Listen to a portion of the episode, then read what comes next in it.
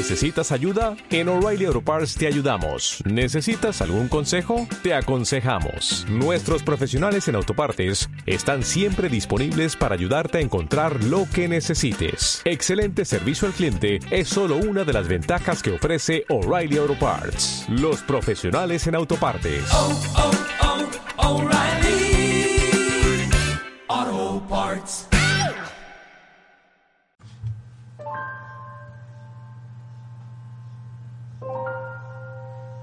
Un corte de pelo.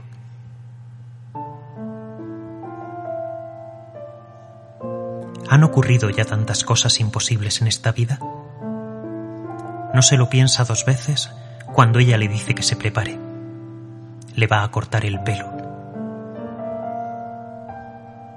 Se sienta en una silla en la habitación de arriba, la habitación a la que a veces, bromeando, llaman biblioteca. Hay una ventana allí por la que entra la luz. La nieve cae afuera mientras ella coloca hojas de periódico alrededor de sus pies. Le pone una gran toalla sobre los hombros. Luego coge sus tijeras, el peine y el cepillo. Esta es la primera vez que han estado solos desde hace tiempo, sin que uno de los dos tenga que ir a algún sitio o hacer algo sin contar el momento de irse juntos a la cama. Esa intimidad. O la hora del desayuno, esa otra intimidad.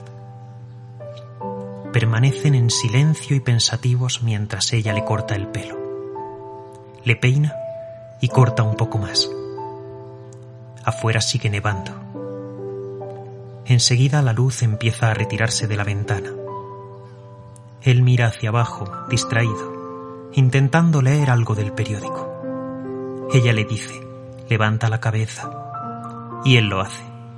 Luego añade, a ver qué te parece. Él se acerca al espejo y está bien, justo como a él le gusta, y se lo dice.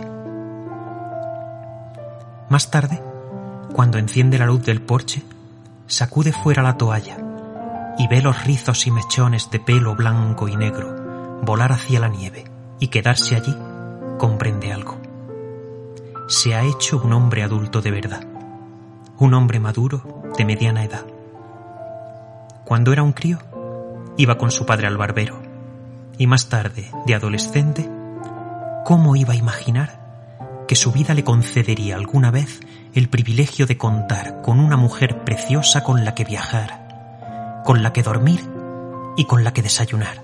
No solo eso, una mujer que una tarde le cortaría en silencio el pelo, en una ciudad oscura, sepultada bajo la nieve, a tres mil millas del lugar en que se puso en camino. Una mujer que se le quedaría mirando desde el otro lado de la mesa y le diría, va siendo hora de que te sientes en la silla del barbero es hora de que alguien te haga un corte de pelo.